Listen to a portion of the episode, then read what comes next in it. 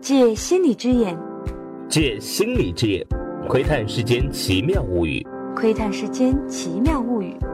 欢欢迎收听迎收听《心心理理朋克朋克》。 Our abilities were professionally assessed more than once. I was remarkable.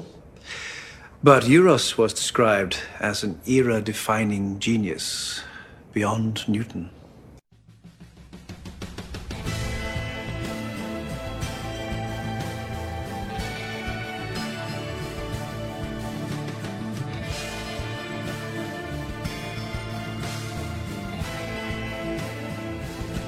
嗨，我是 Euros Holmes，你们熟悉的那位夏洛克·福尔摩斯的妹妹。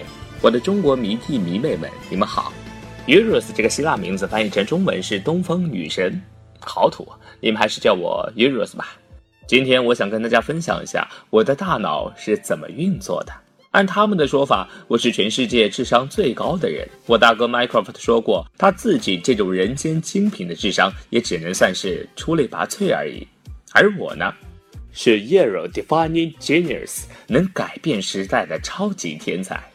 Sherlock、Mycroft、Moriarty、马格努森，听说这些顶级智商俱乐部里的每一个人物出场，都会让普通人感觉自己拉低了整条街的智商，而我一登场，却让这帮不可一世的人间精品们也体验了一把拉低了整条街智商的感受。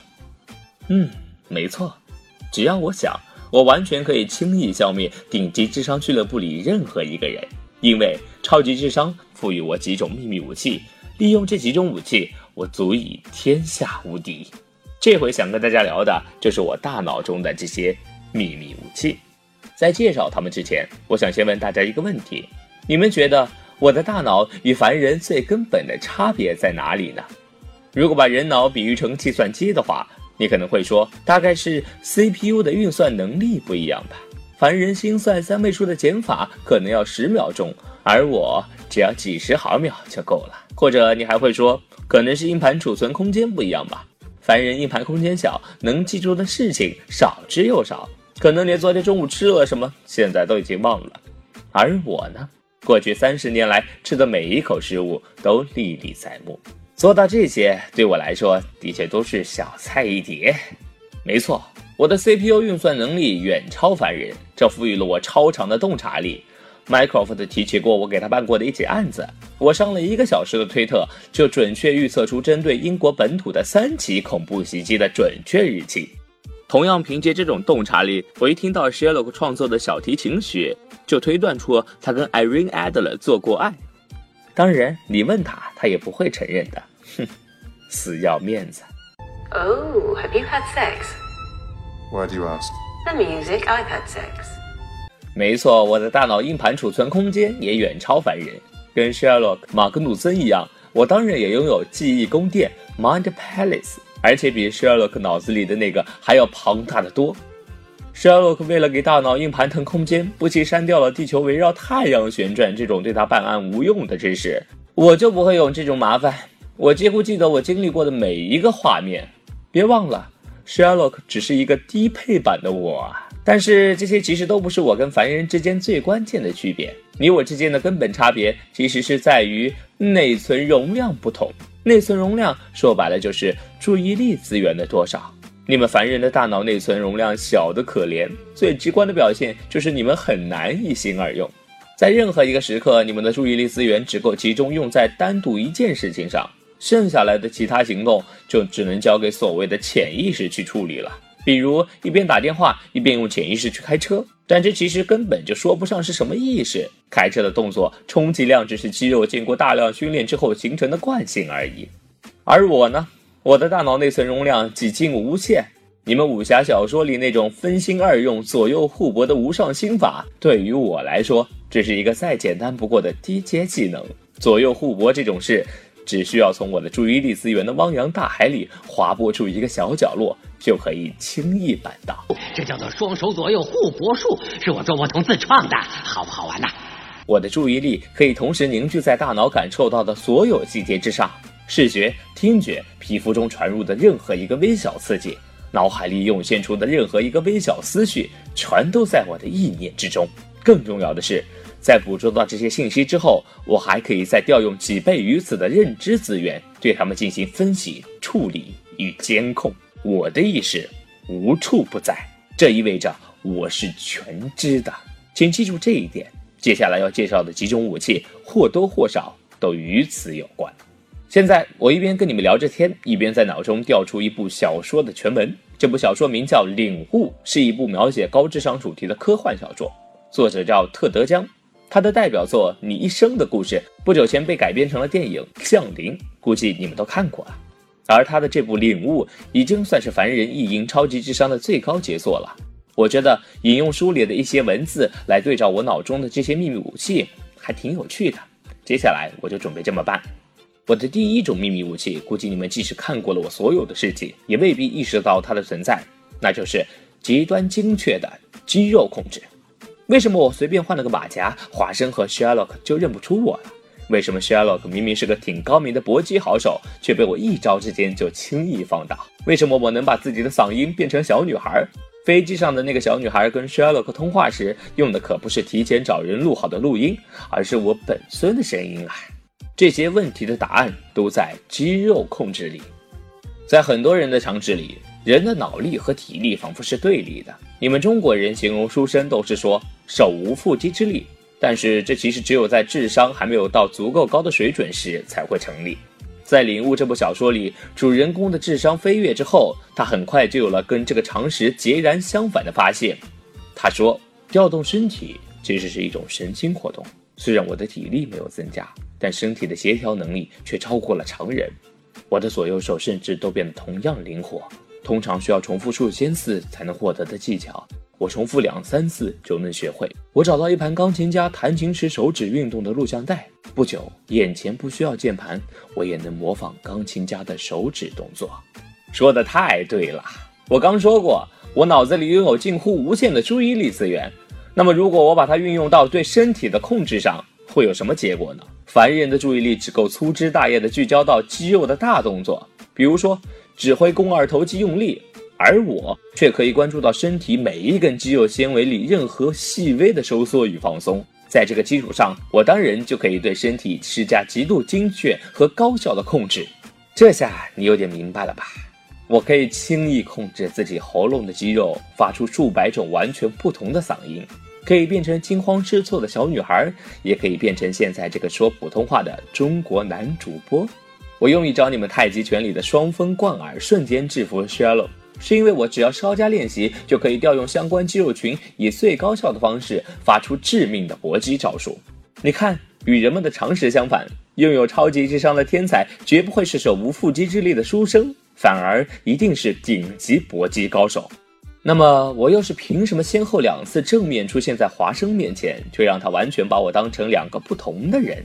仅仅是因为我改变了自己的身份，改变了瞳孔的颜色，改变了发型和脸上化的妆吗？或者只是因为男人太自恋，从不认真看女人的脸，这些其实都没有另外一件事重要，那就是我以不同的身份登场时，都会彻底改变自己的表情神态和身体姿态。不同身体姿态当然可以用来隐藏身份，这个估计不难理解。你可能会质疑的是，表情神态一改变，同一张脸给人的观感就会改变那么多吗？难道不是再怎么变都还是原来那张脸吗？你这就太小看人脸上那些肌肉群的排列组合了。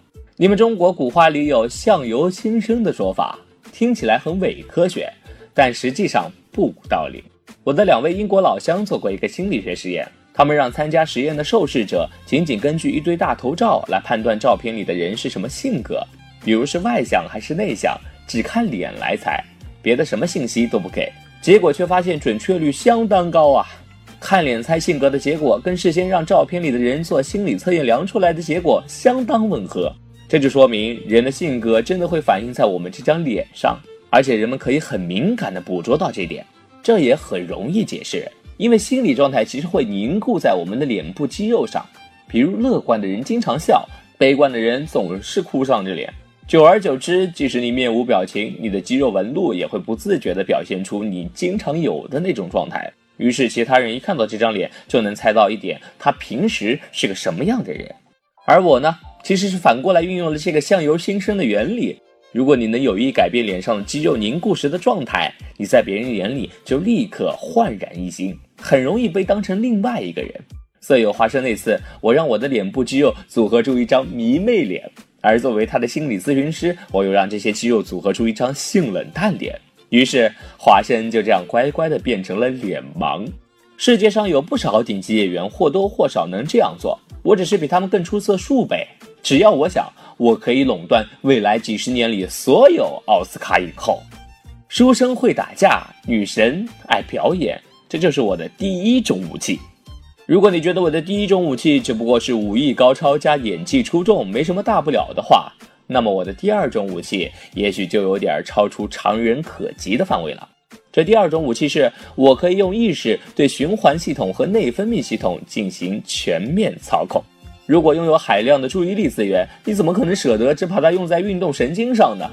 事实上，我可以把意识深入到整个神经系统，然后去接管那些本来不受意识控制的生理机能。比如说，人体内的一些活动归一套叫植物性神经的系统管，像心跳啊、血压啊、体温啊这些生理指标，一般是没法通过意识来控制的。你让你的心跳停五秒钟试试，做不到吧？但实际上。通过一种叫生物反馈的训练，一般人也可以在一定程度上靠意识调节自己的心跳频率和血压。这是心理治疗里很常见的一种技术。这对我来说当然也不在话下。我甚至可以短时间封闭自己的呼吸和心跳，并降低体温，陷入假死状态。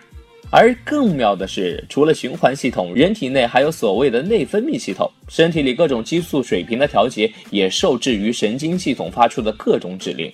这意味着我可以随意调节自己的情绪，比如说，当我意识到自己有点沮丧的时候，虽然我立刻就可以动用至少一百种以上心理学层面的方法让自己开心起来，但我还是更喜欢简单粗暴的直接调动神经系统发出指令，减缓血清素受体的活性，直接提升脑中血清素的水平。领悟的主人公说：“我不会自怜自伤或者自大自傲。”我自始至终都能够以完全客观的态度评价自己的心态。我清楚的知道自己拥有哪些情感资源，缺乏哪些情感资源，重视哪一种情感，蔑视哪一种情感。这只说对了一半。事实上，如果我意识到我自己缺乏哪种我应该需要的情感，我就可以通过调节体内一系列生化指标来得到它。麦克福特说：“我必须一辈子待在监狱里。”我一旦被放出去，就难免控制不住自己而大开杀戒。在他眼里，我只是个无法控制自己情绪的死变态佬，真是错的离谱啊！他难道到现在都不明白，我过去偶尔给他添的那一点麻烦，都只是我跟他们兄弟俩玩的游戏而已吗？The game is on。你可能会觉得，说到这里为止，这种能力跟秘密武器有什么关系？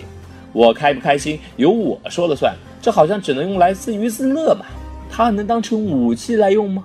当然可以。你一定很疑惑，我是怎么色诱到华生的？华生难道不是以忠诚著称吗？其实，为了让华生乖乖上钩，我就在他面前用上过这种武器。关于他的秘密，我们就留到下次揭晓吧。而这种生化武器也组成了我的必杀技——精神控制中的一环。那么下一次，我们就来聊聊我那见佛杀佛、遇仙诛仙的精神控制术。好了，我是主播 Euros，我们下期再见。